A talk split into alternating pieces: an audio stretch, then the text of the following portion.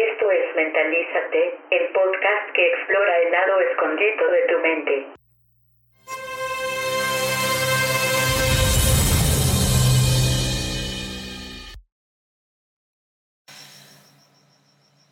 En el 2008, el mundo experimenta la primera gran crisis financiera del siglo XXI. Not in generations has Wall Street absorbed the number of body blows it took today. The American financial system is rocked to its foundation as top Wall Street institutions topple under a mountain of debt. When you step back for just a moment, and consider the events uh, of the last few days. It is truly unbelievable.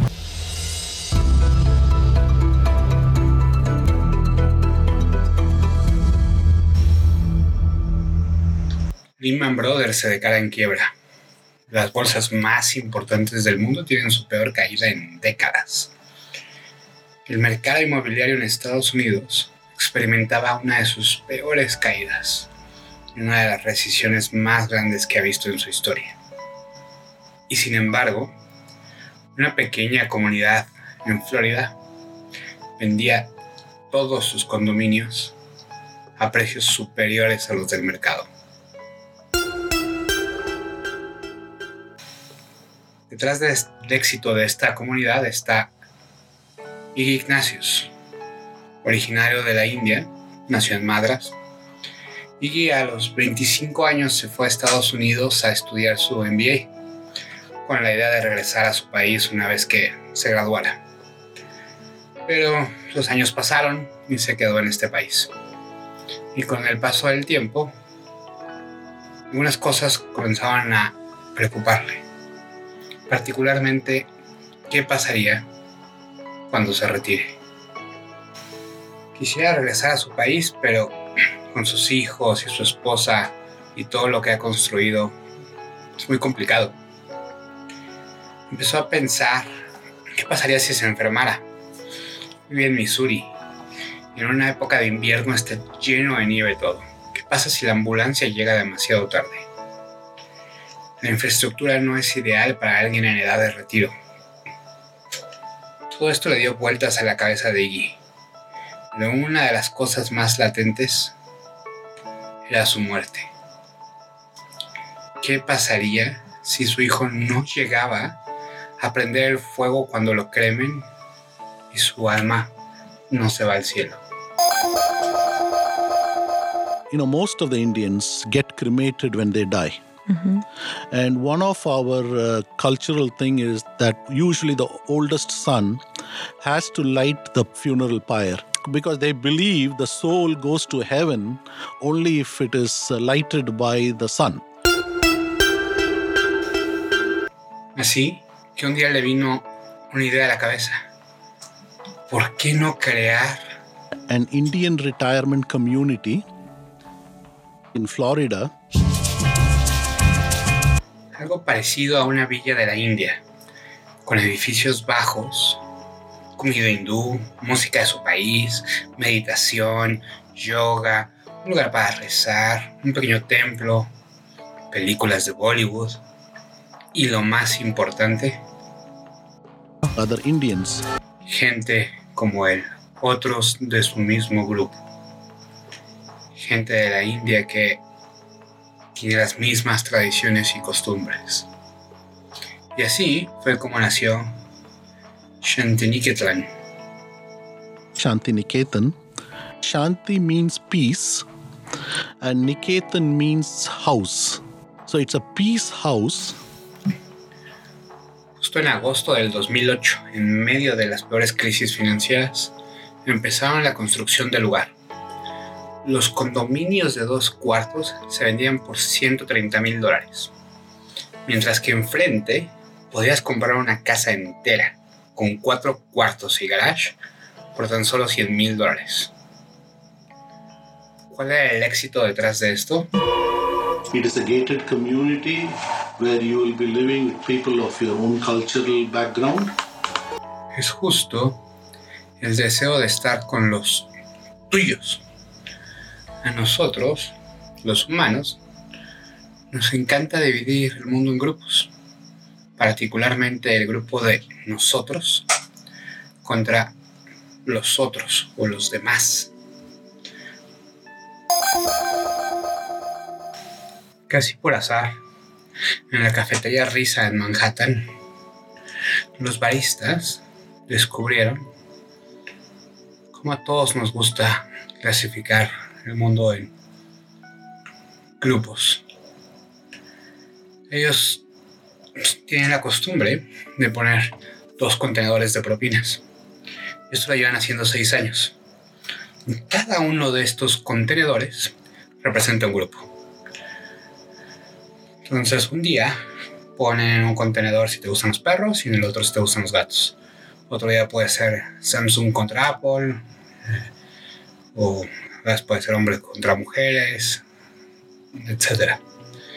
Y desde que empezaron a hacer esto hace seis años, las propinas subieron considerablemente.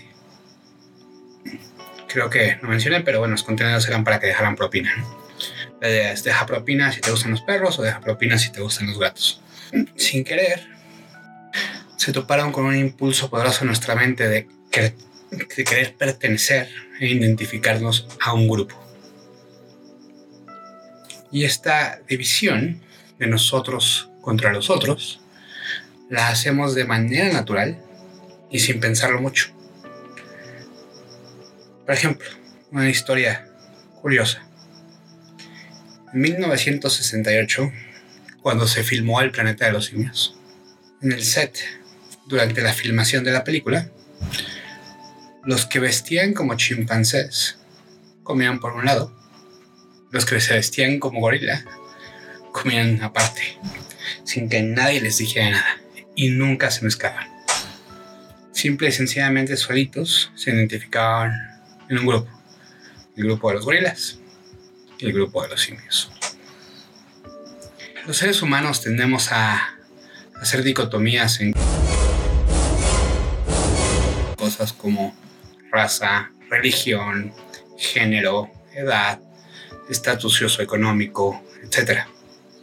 Y lo hacemos con una velocidad impresionante y con gran eficacia neurológica. Tenemos distintas formas de clasificar a los otros, de manera en como los denigramos. Y esto va desde microagresiones hasta baños sangrientos. Nuestro cerebro está decidiendo de manera regular qué cosas hay inferior acerca de ellos. Y esto lo hace basándose solamente en emociones. Hay suficiente evidencia que demuestra que esta división está muy arraigada en nuestro cerebro. Por ejemplo, si metemos a alguien en una resonancia magnética y le mostramos por una veinteava parte de segundo una cara, su cerebro detecta y procesa estas caras de manera distinta si pertenecen al grupo con el que se identifica versus si pertenecen a un grupo del que no se identifica o al que no pertenece. Ahí lo podemos ver, por ejemplo, un efecto muy curioso psicológico. Cuando en una película vemos que una aguja le atraviesa la mano a alguien, esto causa un reflejo isomórfico en la gente, donde parte de la corteza motora de tu cerebro, que responde, que corresponde a la mano, se activa, causando que tu mano se empiece a contraer. Es un reflejo natural, no lo piensas. Ves que le están picando con la aguja y tu mano se empieza a cerrar. A menos que la mano sea una persona de otra raza. Ok, para entender entonces lo que sucede en el cerebro, tenemos que hablar de dos áreas la amígdala y la ínsula. El involucramiento de la amígdala ha sido estudiado extensivamente en los casos de nosotros contra ellos, particularmente cuando se trata de raza. En promedio, hay una activación preferencial de la amígdala una cada una persona de otra raza. Más aún, las caras de otra raza generan menos activación en una región del cerebro que se especializa en reconocer caras que es el giro fusiforme. Junto con ello, entonces viene una menor capacidad de reconocer las caras de otras razas. Tal vez por eso es que creemos que todos los japoneses se iguales. La amígdala es una pequeña región en el cerebro que se activa cuando sentimos miedo, ansiedad o agresión. Y hay algo muy interesante que voy a dejar que el profesor Robert Sapolsky, primatólogo y neurólogo, neurólogo y autor de Behave, nos explique.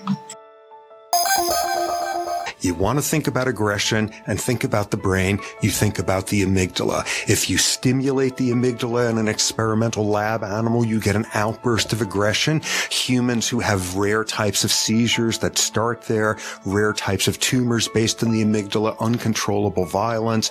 If you damage the amygdala, you blunt the ability of an organism to be aggressive. Okay, so the amygdala is about violence.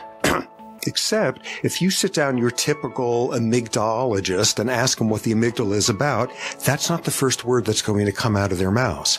Because for most people studying it, what the amygdala is about is fear. Fear and anxiety and learning to be afraid.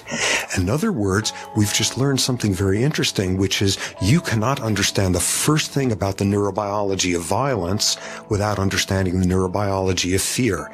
And a world in which no amygdaloid neuron need be afraid, there'd be an awful lot more of us sleeping between lions and lambs.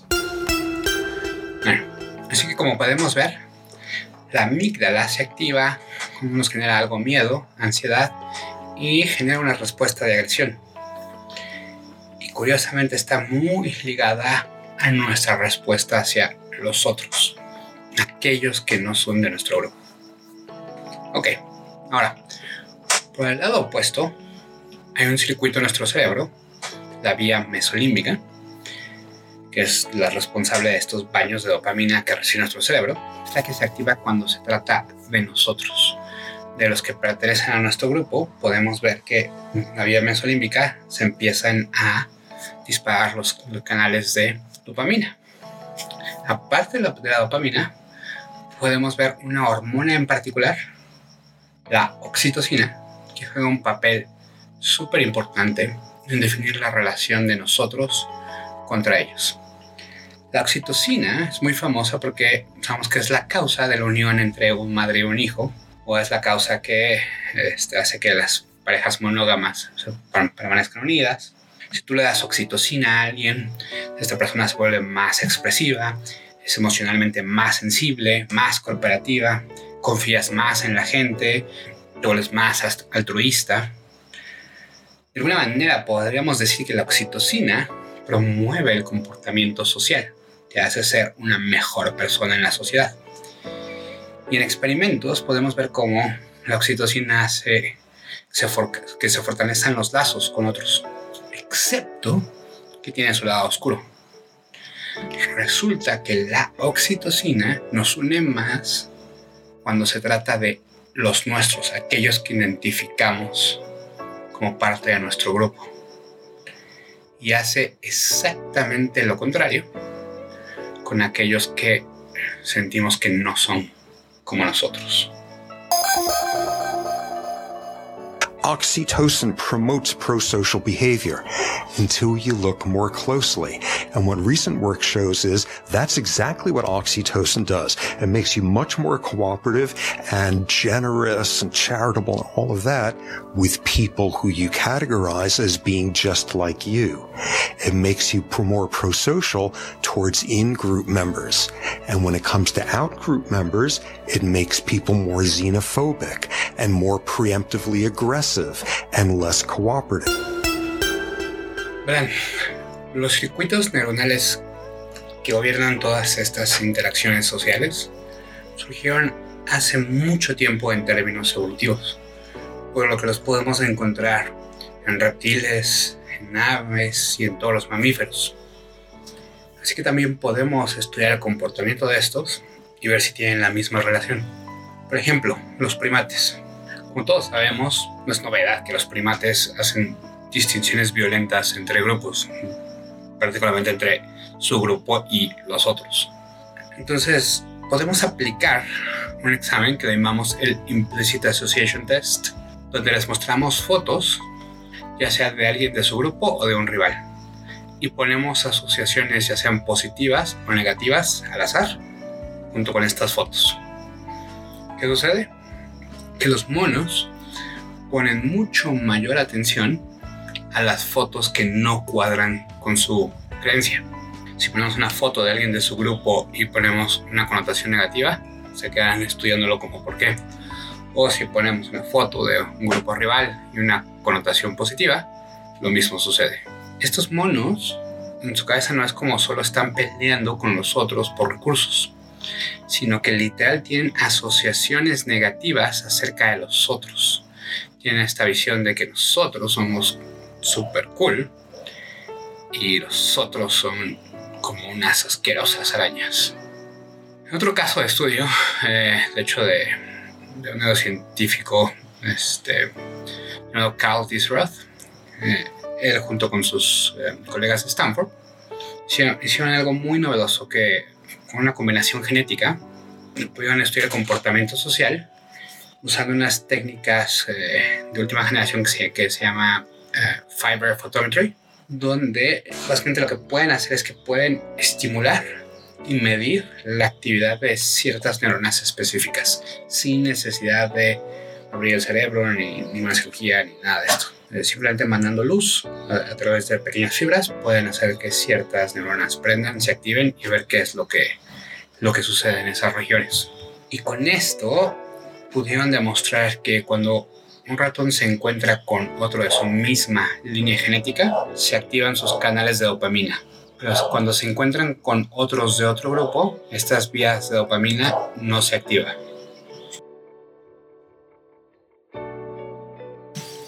Ok, entonces ya sabemos que los canales de dopamina se activan cuando vemos a gente de nuestro grupo. La amígdala, que nos produce miedo y agresión, se activa cuando vemos a los de otro grupo. Y la oxitocina funciona en ambos casos, a nuestro grupo a favor y los de otro grupo en contra. Lo más interesante de todo esto es que todo esto sucede extremadamente rápido. Nuestro cerebro está hecho para tomar decisiones de quiénes son nosotros, quiénes son ellos y juzgar de manera negativa a los ellos y de manera positiva a los nuestros. Se preguntarán, ¿qué tiene de malo? Bueno, si vivimos hace 5.000 años, no tanto. Un desconocido probablemente era un riesgo, ¿no? iba a tomar nuestro territorio, nuestras mujeres, o cazar dónde está nuestra comida, ese tipo de cosas. Pero hoy en día no solo podemos hacer un prejuicio equivocado, sino es ilegal. En el caso de contratar a alguien solo porque no te gusta cómo se ve o cómo habla, cómo actúan. Y es por esto que, de hecho, en 1998 nace el famoso Project Implicit con tres grandes científicos, Tony Greenwald, es profesor de psicología en la Universidad de Washington y ha ganado una cantidad infinita de premios. Nazarene Banahi de la Universidad de Harvard y Brian Nosek de la Universidad de Virginia. Eh, ellos junto con varios colaboradores de todo el mundo eh, se propusieron estudiar las condiciones sociales implícitas en nuestro cerebro, todo lo que no sucede a nivel consciente. Y su meta es educar a la gente en todos estos valles de los que todos somos presa. Y una de sus principales herramientas es el Implicit Association Test, el que les comenté sobre los primates. Esta prueba mide nuestra actitud a nivel inconsciente que tenemos hacia demostrado que aunque nosotros conscientemente creemos no tener ningún bias o sesgo cognitivo hacia otros, de manera inconsciente tenemos una visión negativa de otros. Por ejemplo, supongamos que estás seguro que las mujeres son tan buenas pilotos de avión como los hombres si alguien te lo pregunta, tú siempre vas a decir, sí, son igual de buenas, tal vez hasta mejores. Hasta que un día te encuentras en un avión piloteado solo por mujeres y no sabes por qué, pero tienes una sensación de pánico y tu instinto te dice que algo está mal. Y de repente te das cuenta que te sentirías más tranquilo si un hombre estuviera piloteando. Entonces conscientemente tú crees que no tienes ningún tipo de actitud negativa hacia las mujeres, pero la realidad es que a nivel inconsciente probablemente la tienes. esto es un ejemplo, pero puede suceder con género, con edad, con raza, con la manera en que visten, por la música que escuchan, etc. vamos a escuchar un poquito de este Implicit Association Test en la que, que participó Shaquille Cosley, que es el autor de Deep Diversity, Overcoming Us versus Them.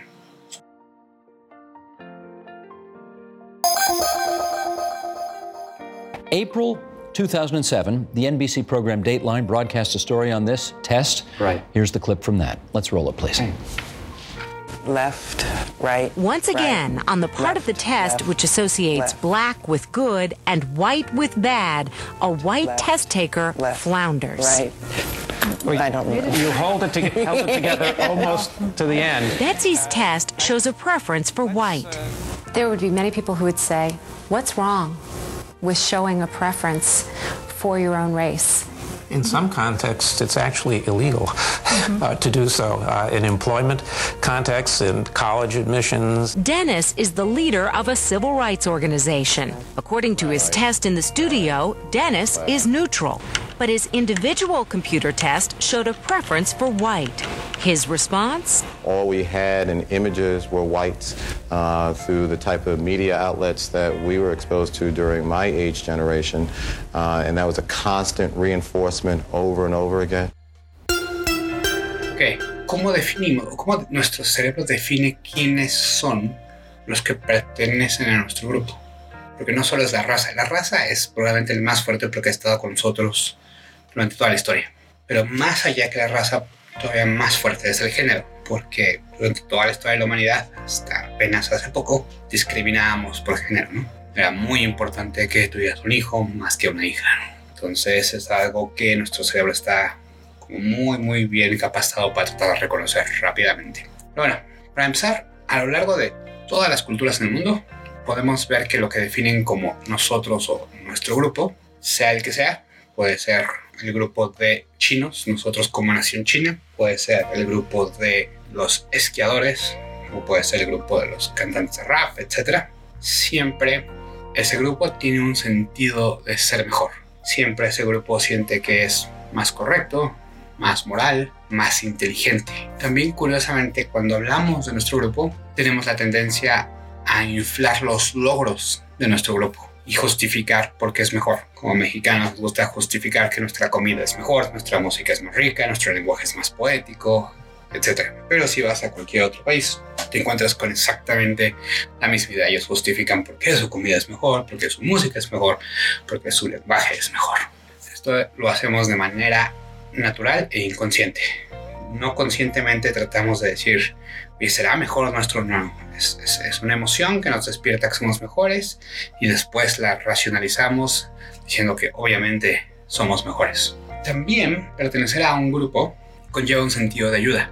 Y para no, hacer la historia larga, básicamente ha habido experimentos donde ponemos a alguien en un estadio y le ponemos la camiseta de, por ejemplo, el equipo local y en, lo ponemos en una situación que necesita ayuda y la gente que le va a ese equipo tiende mucho más a ayudarlo versus la gente que le va al otro equipo. Si eres del otro equipo, casi nadie sepa ayudarte.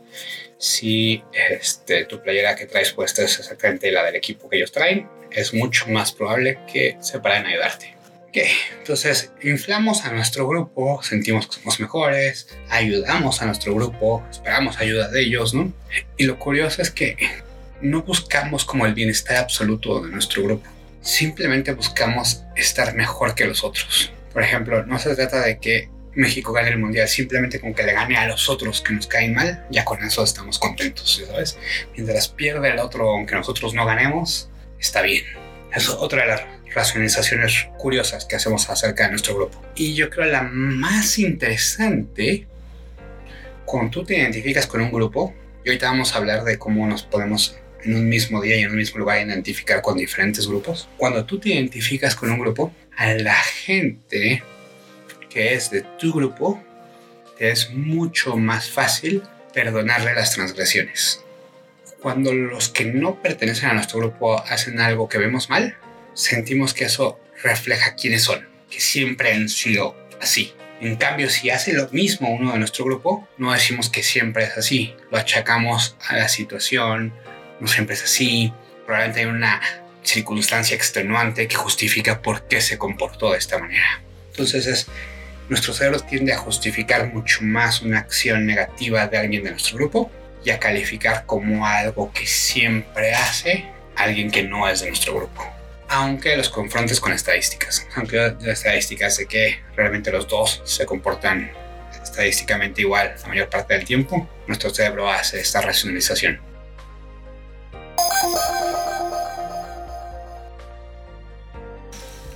Ok, pero ¿quiénes son los otros? Por un lado tenemos nosotros que han estado toda la historia de la humanidad. Aquellos grupos que eran parte de nuestra comunidad y que venían a quitarnos nuestra comida, ¿no? violar a nuestras esposas, matar a nuestros hijos, y eran un peligro real. Pero hoy en día tenemos diferentes tipos de otros. Están desde los otros que no le van al mismo equipo de fútbol que a nosotros. Sin embargo, no hay nada malo con ellos. Pero también están los otros que controlan los bancos o los otros que diluyen nuestra línea genética o los otros que vienen a quitarnos nuestros trabajos. Podemos crear todo este tipo de otros políticos que generan exactamente las mismas emociones los mismos problemas a la hora de razonar sobre ellos. Empezamos a asumir muchas cosas de cómo son y si hacen algo malo creemos que siempre lo hacen, etcétera, etcétera. Algo muy curioso, por ejemplo, tú puedes influenciar a la gente con, solo poderlos en ciertas situaciones. Por ejemplo, los cristianos tienden a tener un mayor desagrado hacia los no cristianos cuando pasan por enfrente de una iglesia. O las mujeres, cuando están ovulando, tienden a ser mucho más agresivas hacia los que están fuera de su grupo. O mejor aún, un experimento buenísimo, donde en un suburbio la gente blanca clase media tomaba el metro diario para ir a trabajar. Les hacen una encuesta y les dicen, oye, ¿qué opinas sobre los latinos y sobre, ya sabes, la inmigración y ayudarlos, etcétera? Y la respuesta es media. Durante dos semanas, las dos semanas siguientes, subes diario mexicanos al metro. Acabando esas dos semanas, vas y les preguntas, oye, ¿qué opinas sobre los latinos? ¿Qué opinas sobre ayudar este, a la inmigración, etcétera? Y sus respuestas se vuelven mucho más en contra y negativas. Entonces estos otros se pueden crear de cualquier manera y aún así podemos influenciar una agresión en contra de ellos muy fácil. Pero el tipo más interesante de los otros y el que tienden luego a aprovecharse mucha gente son los que nos dan un reflejo casi automático y emocional de que no nos agradan. De que no puedo decir exactamente qué, pero hay algo que no me agrada. Y nos, nos generan un disgusto. Y este disgusto tiene que ver con una parte fascinante del cerebro que es la ínsula. En los mamíferos, la ínsula responde normalmente a algo podrido o fétrido entonces activa las ganas de devolver y se te revuelve todo el estómago, etc. En sí, los protege de que se envenenen o que se enfermen por alguna bacteria o un hongo. Sin embargo, en los humanos tiene otra función. Now, the insular cortex is in fact incredibly boring if you're a lab rat or any other mammal on Earth because it does something very straightforward. You bite into a piece of food and it's spoiled and rotten and fetid and rancid and all of that. And what happens is, as a result, your insular cortex activates and it triggers all sorts of reflexes. Your stomach lurches, you gag, you spit it out, you, you, you have a gag reflex. Very useful. It keeps mammals from eating poisonous foods. And you do the same thing with human. Get a nice human volunteer who inexplicably is convinced to bite into this food that's rancid and disgusting and they're in a brain scanner and their insular cortex activates. We do something fancier all we have to do is think about eating something disgusting and the insular cortex activates. But then something much more subtle. Sit down someone in your brain scanner and have them tell you about a time they did something miserable and rotten to some other human. Or tell them about some other occurrence of some human doing something miserable and rotten to somebody else and the insular cortex will activate. In every other mammal on earth, it does gustatory disgust. But in us, it also does moral disgust. existe un disgusto moral que tiene exactamente las mismas propiedades que un disgusto físico. Eh, y cuando estudiamos a la gente, igual nos metemos en esta resonancia magnética y vemos qué regiones se activan. Cuando mostramos imágenes o fotos videos, o sea, de un grupo de otros que no son los tuyos que te producen disgusto, siempre vemos que la ínsula está involucrada. Eh, como lo explica, de hecho, no me pues Paul Rosin, de la Universidad de Pensilvania, decía que el disgusto sirve como un marcador étnico o de aquello que no pertenece a nuestro grupo. El decir que ellos comen cosas que nos disgusta nos, lleva rápidamente a pensar que entonces también ellos hacen cosas que nos disgustan y que tienen unas ideas horribles sobre cualquier tema en el cual no compaginamos. Todo lo que hacen nos disgusta. A nosotros, curiosamente, también los vemos más homogéneos que a nuestro grupo. En nuestro grupo vemos mucha diversidad de cómo es la gente. A los que clasificamos como los otros, los vemos a todos iguales, no importa cuál otros sean. Los vemos también con emociones mucho más simples y menos sensibles al dolor. Por ejemplo, ya sea en la antigua Roma, sea en la Inglaterra medieval, sea en la China imperial, la élite siempre justificó la esclavitud, diciendo que ellos son inferiores, son como niños incapaces de ser independientes, básicamente simplificando sus emociones y su dolor. Y curiosamente los otros también vienen en varios sabores, digámoslo así. Susan Fisk de Princeton ha explorado estas taxonomías de los otros en nuestra cabeza. Y básicamente podríamos clasificarlo en dos ejes, donde en un eje tenemos qué tan cálido es, muy cálido, poco cálido, y en otro eje qué tan competentes son, muy competentes, nada competentes. Entonces, si vemos las sensaciones que nos producen, podemos darnos cuenta en dónde están en este eje. Por ejemplo, aquellos que nos evocan un sentimiento de lástima y orgullo, nos despiertan ganas de ayudarlos. Esos otros no son los otros con los que nos queremos pelear, al revés, son los otros, son aquellos pobres que requieren de nuestra ayuda. No son nosotros, pero los podemos ayudar. Pero los que despiertan sensaciones entre lástima y disgusto, al revés, nos despiertan el deseo de excluirlos y de hacerlos menos. Si la emoción que nos despierta es entre orgullo e envidia, entonces nos dan ganas de asociarnos con ellos para tener los beneficios, ¿sabes? Esta clase rica, esta élite que nos puede, ya sabes, dar, o el famoso Cool by Association cuando estabas en la preparatoria. Y finalmente, si lo que nos despierta es algo entre envidia y disgusto, esos son justo los que despiertan nuestra mayor agresión y nos dan las ganas más fuertes de atacarlos. Y este último grupo es el más interesante, porque se activa la ínsula y la amígdala de tal manera que nos hacen querer tomar una acción real en contra de ellos. Y cada vez que los mencionan y cada vez que los vemos, sentimos en todo nuestro cuerpo este odio en contra de ellos. Y no es algo de una diferencia ideológica. Por ejemplo, en el caso político, mucha gente cree que si los otros supieran y tuvieran todos los datos que tú tienes, eh, se pasarían a tu bando. Pero eso rara vez funciona.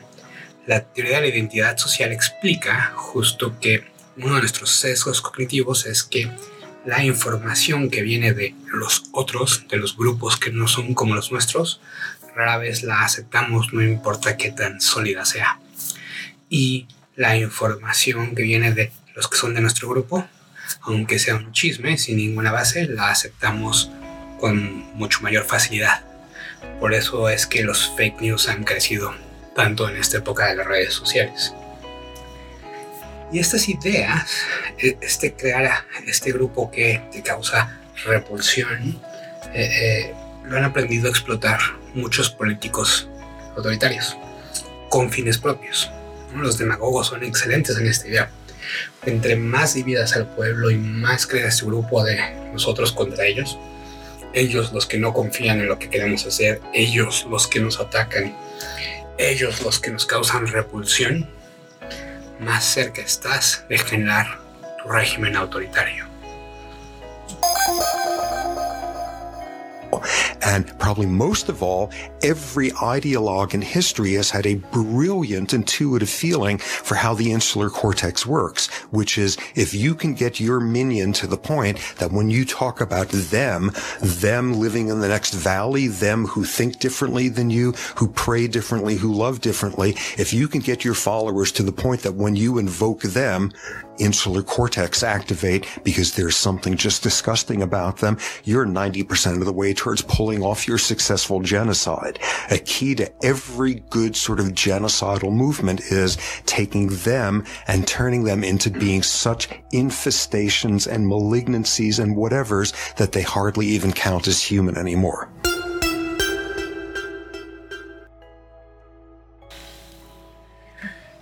Sí, tú puedes crear un sentido de unidad de tu grupo y este grupo tú lo defines como quieras. Por ejemplo, vámonos a la época, Hitler definió Alemania como lo que él quiso. Eh, escuchemos a Timothy Snyder, historiador sobre esta idea. Is that if you want to build an authoritarian regime, you you try to make that factual world less salient. You try to make the world less about the facts that are between you and me and more about the emotions that will either divide us or bring us together. It doesn't really matter which. You, you, authoritarianism depends upon people getting used to hearing the things that they want to hear. Um, it, it, and what it does is it takes that public sphere and dissolves it, right? It says there aren't really truths out there. There aren't really experts out, out there who can tell you those truths. It's really all about how you feel about the world. And that's true in old authoritarianism and in new authoritarianism. So, you know, Germans in the 1930s, who were no less educated than we are, probably more educated than we are, more literate, they got themselves believing all kinds of things that they wanted to believe, and they believed in them, many of them, right down to the bitter end. Um, and, and they got themselves convinced that truth was not a matter of constant evaluation of evidence, but truth was a matter of some larger truth, something that made them feel like they were together and that others were against them. That's all old. Okay, so, la democracia se basa en datos que podemos usar para tomar decisiones reales, para resistir a nuestros líderes que puedan estar tomando decisiones por otros motivos, ya sea por grupos de interés que les dan dinero o influencia para lograr lo que a ese grupo le interesa y no al pueblo, o para fines 100% propios o por corrupción, etc. Entonces, si el líder puede lograr crear esta diferencia entre ellos y nosotros mucho más grande, se acaba entonces la posibilidad de que los datos funcionen para algo y empieza un proceso destructivo. Timothy Snyder de nuevo. in order for there to be a democracy, there has to be something between you and me and our fellow citizens, something between you and me and our leaders, which is a factual world we have to have this thing called the public sphere, where you and I and our fellow citizens and our leaders agree agree that there are certain realities out there, and that from those reality from those realities we draw our own conclusions, our own evaluative conclusions about what would be better or worse. But we agree that the world is out there, and that's important for you and I as citizens to formulate projects. But it's also important in moments of difficulty for you and I as citizens to to resist our leaders, because if we're going to resist our leaders, we have to say on the basis of this set of facts, right? This is the state of affairs. It's intolerable. Therefore, we resist. If there are no facts, we can't we can't resist. It becomes impossible. So. Okay, pero bueno, no nos vayamos tan lejos. Muchos países donde existe este problema y esta confrontación y hoy en día, aunque antes esto era más común de regímenes autoritarios que sí podían eh, quedarse y convertirse en dictaduras. Hoy en día eso es mucho más difícil, pero aún así los políticos modernos han sabido explotarlo de una manera súper interesante. Lo vemos muy bien en campañas, ¿no? Con, con la de Trump. Obviamente no se diga de Putin, que ha sido un genio en todo esto, y también en varios países de Latinoamérica, incluyendo a México. Pero no nos vayamos tan lejos. Hablemos de algo más cercano a nosotros, el trabajo. Muchos líderes, de hecho, creen que es bueno crear rivalidad, crear estos grupos de nosotros contra ellos a veces grupos internos, a veces externos, contra la competencia. Pero solo basta con analizar los datos de los trabajos hoy en día para darnos idea que esto no es bueno. Los empleados hoy en día no están contentos en el trabajo. Las encuestas, encuesta tras encuesta muestra mayor ansiedad, miedo y desconfianza. Las enfermedades relacionadas con el trabajo, como el famoso burnout y el estrés, han estado incrementando año con año. Comprar canastas de fruta o poner una mesa de ping pong o, o tener tu Chief Happiness Officers, Officer son curitas. Si analizamos a detalle, la mayoría de los lugares de trabajo están plagados de actitudes de nosotros contra ellos. La administración contra los demás, o sea, los directivos contra el resto, los de sistemas contra los de negocios, los que hacen contra los que piensan, los viejos contra los millennials y tal vez el peor de todos, la compañía contra los clientes. No debemos de tener esta confrontación porque la juxtaposición de esta decima la empatía y la buena voluntad.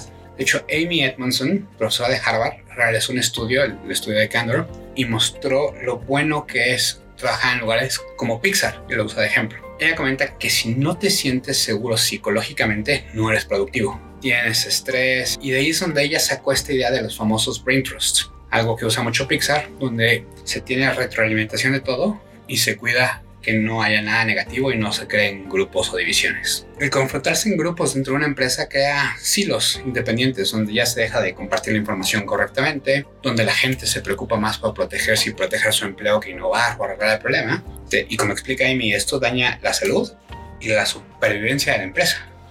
Y estos grupos son 100% imaginarios. Nos quedamos identificar nosotros porque estamos en marketing. Antes, nosotros somos marketing. Aunque igual tienes muchísimo más cosas en común con ventas o con compras, digamos. Igual la gente de compras te gustan los mismos cómics que a ti y las mismas películas y pero tú ya te identificaste en tu grupo y siempre vas a ver a los otros como los malos. Ok, ¿qué podemos hacer? Bueno, uno, lo bueno es que los grupos no son bien definidos. Algunos sí, como la raza. Y entre más expuesto y definido es, y se vuelve algo más constante, más para que nuestra amiga se active, ¿no? Pero la realidad es que ha habido varios grupos, inclusive entre las razas. Shakira nos cuenta.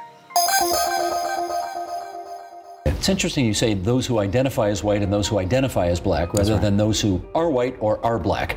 Because it's more complicated than that nowadays? Of course, it's more complicated. I mean, there's a way in which we can identify ourselves, but then there's also a way in which we get identified in society. So, for example, historically, if you were if you were Irish and uh, Irish and Catholic, you were discriminated against. You were not considered white.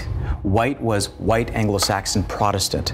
And so, just over time, that uh, more and more people have been allowed into that uh, group that's considered white, and that includes you know groups that have been historically discriminated against. Uh, uh, Southern Mediterranean, Italian, Greek, Portuguese, always uh, also were not considered white for a long time. They are today. Uh, you know, if if one identified as being Jewish, not considered white. More so today. So, but then there's other groups that haven't been uh, allowed into that circle, and that's because visibly they're too far away from being white. And that's of course you know anyone who identifies as indigenous people who identify um, as um, as uh, as black and have roots many generations back and so on and so forth.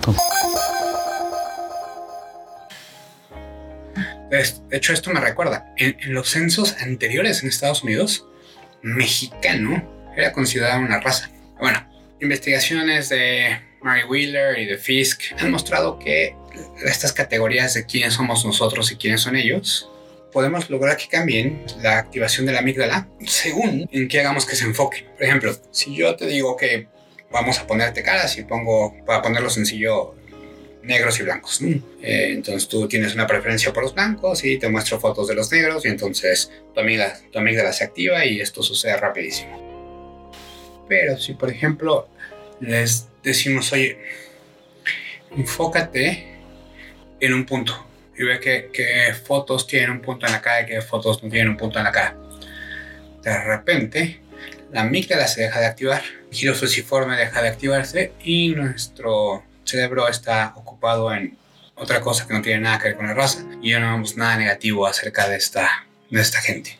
Otra idea importante que podemos usar para protegernos de estos sesgos cognitivos siempre me ha costado trabajo pronunciar su nombre, Chimamanda Ngozi, que dice, el problema con los estereotipos no es que estén mal, sino que están incompletos. Solo cuentan una parte de la historia. ¿Qué se refiere? A que normalmente cuando vemos a los otros, creamos un estereotipo rápidamente de los otros y lo reducimos únicamente a las diferencias.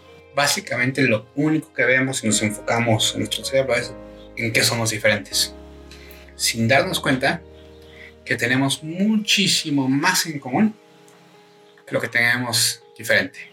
Algo más que podemos usar para protegernos es recordar que juntos podemos lograr más, entre más diversos. Como explica Scott Page en su libro The Difference, donde muestra matemáticamente que si agarramos individuos muy diversos entre sí, un problema es que confían menos, porque, ya ves, son los otros. Pero cuando trabajan juntos, tienden a ser más productivos. Y esto demuestra con historias desde cómo se rompió el código Enigma eh, en la Segunda Guerra Mundial hasta cómo hoy en día ¿no? han generado algoritmos todo para predecir el precio de las acciones. Page básicamente muestra que la diversidad produce más innovación y mejores soluciones. Otra estrategia que podemos usar para estar conscientes de lo que si estamos creando un grupo de los otros aleatorio, por ser una cosa que no nos gusta, es ponernos en sus zapatos. Un caso muy común que siempre vemos como los otros y les echamos la culpa a ellos de todos sus problemas y de todo lo que hacen mal son los pobres. El grupo de nosotros y los otros, los pobres, que de repente nos preguntamos qué tienen en la cabeza. Voy a dejar que Mayra Arena nos explique por qué es bueno ponernos en sus zapatos.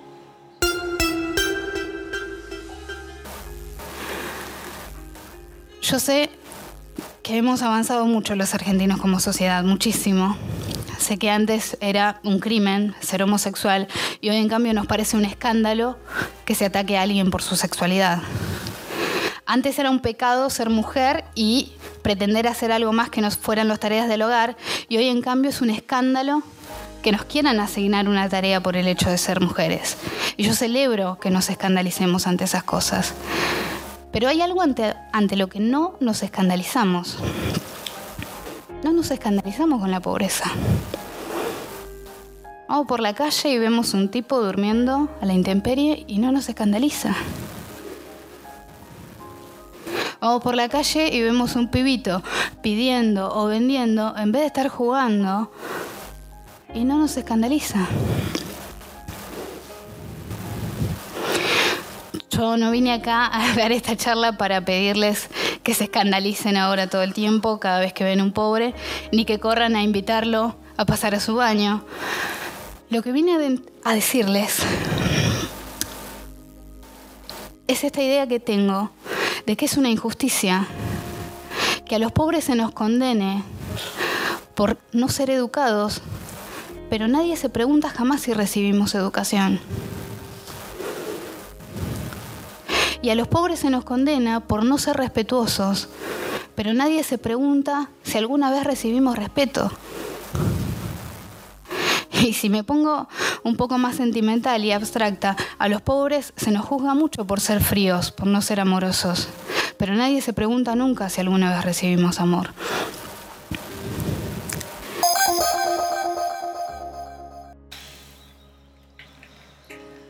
Y probablemente sé lo que están pensando que tenemos que aceptar que siempre va a haber lados. Si es así, si siempre va a haber unos y otros, es casi imposible pensar que siempre vamos a estar del lado de los ángeles. Hay que desconfiar del existencialismo. Recordar que a veces racionalizamos e inventamos excusas para las emociones que tenemos y no al revés no pensamos conscientemente el problema y después nos genera una emoción, sino primero nos genera una emoción y después inventamos por qué nos sentimos mal. Y lo más importante es recordar históricamente que los otros, que los verdaderamente malos, los que, los que nos han querido hacer daño a lo largo de la historia, se han escondido detrás de unos terceros a los que siempre le han echado la culpa. Recuerden, como decía Isaiah Berlin, la historia no se trata de saber lo que sucedió, se trata de saber lo que no puede suceder.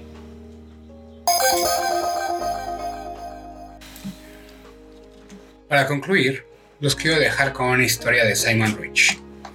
Se llama The Children of the Dirt, o los niños de la suciedad de la mugre. Um, de acuerdo con Aristófanes, había originalmente tres sexos. Los hijos de la luna, que eran mitad hombre y mitad mujer. Los hijos del sol, que eran completamente hombres, varones. Y los hijos de la madre tierra, que eran completamente mujeres. Todos tenían cuatro patas y cuatro brazos y dos cabezas. Y pasaban sus días en completa felicidad. A Zeus le dieron celos ver esta felicidad de los humanos, así que decidió dividirlos en dos. Aristófanes le llamó a este castigo el origen del amor, porque justo desde ese momento los hijos de la Madre Tierra, de la Luna y del Sol han andado por todo el planeta buscando a su otra mitad. A diferencia de los otros tres sextos, sexos, los hijos de la mugre o de la sociedad solo tenían una mitad. Eran hombres o eran mujeres. Y cada uno de ellos tenía solo dos brazos, dos piernas y una cabeza. Los hijos de la mugre encontraron a los hijos de la madre tierra, de la luna y del sol. Los, encontraban insoportables. Cuando veían a estas figuras de dos cabezas caminar y pasar por ahí hablando entre ellas, como le hablas a un bebé haciendo esas vocecitas, les daban ganas de vomitar odiaban ir a las fiestas eh, donde estaban estos y siempre se sentaban en la esquina, amargados, deprimidos, nunca querían hablar con nadie. Los hijos de la mugre eran tan miserables que inventaban el vino y el arte para tratar de matar su dolor. Ayudó un poco, pero no mucho. Cuando a Zeus le dio su locura de dividir en dos a todos los niños, decidió dejar en paz a los niños de la mugre, porque como él decía, ya estaban jodidos. Así que las parejas gay felices descienden de los hijos del sol. Las parejas lesbianas felices descienden de los hijos de la madre tierra. Las parejas heterosexuales felices descienden de los hijos de la luna pero la gran mayoría de los humanos descienden de los hijos de la mugre. Y no importa qué tanto busquen en la tierra, nunca van a encontrar lo que están buscando, porque no hay otro como ellos en el mundo. No hay uno solo que los complemente. Si te preguntarán en qué categoría estás y siempre perteneciste a esta categoría. Eres hijo del sol, hijo de la luna, hijo de la madre tierra, o tal vez hijo de la mugre. Simon Rich hace una cosa muy amable aquí. Si tú piensas que eres alguien que está solo y piensas en ti como alguien que le gusta la soledad y que va a estar solo siempre, de repente Simon en su historia te recoge y te pone en esta pequeña caja junto con una pila enorme de gente solitaria y de repente te sientes mejor. Y ese es el extraño poder de las categorías. Porque no cambia nada de ti cuando dibujan esta línea alrededor de ti, esta línea de que eres un hijo de los niños de la mugre. Y sin embargo, al hacerlo, consigues un alivio real. Ya no estás solo, ahora eres parte de un grupo. Y hay muchos como tú. Y está bien. No tienes por qué estar emparejado cuando puedes ser parte de algo mucho más grande.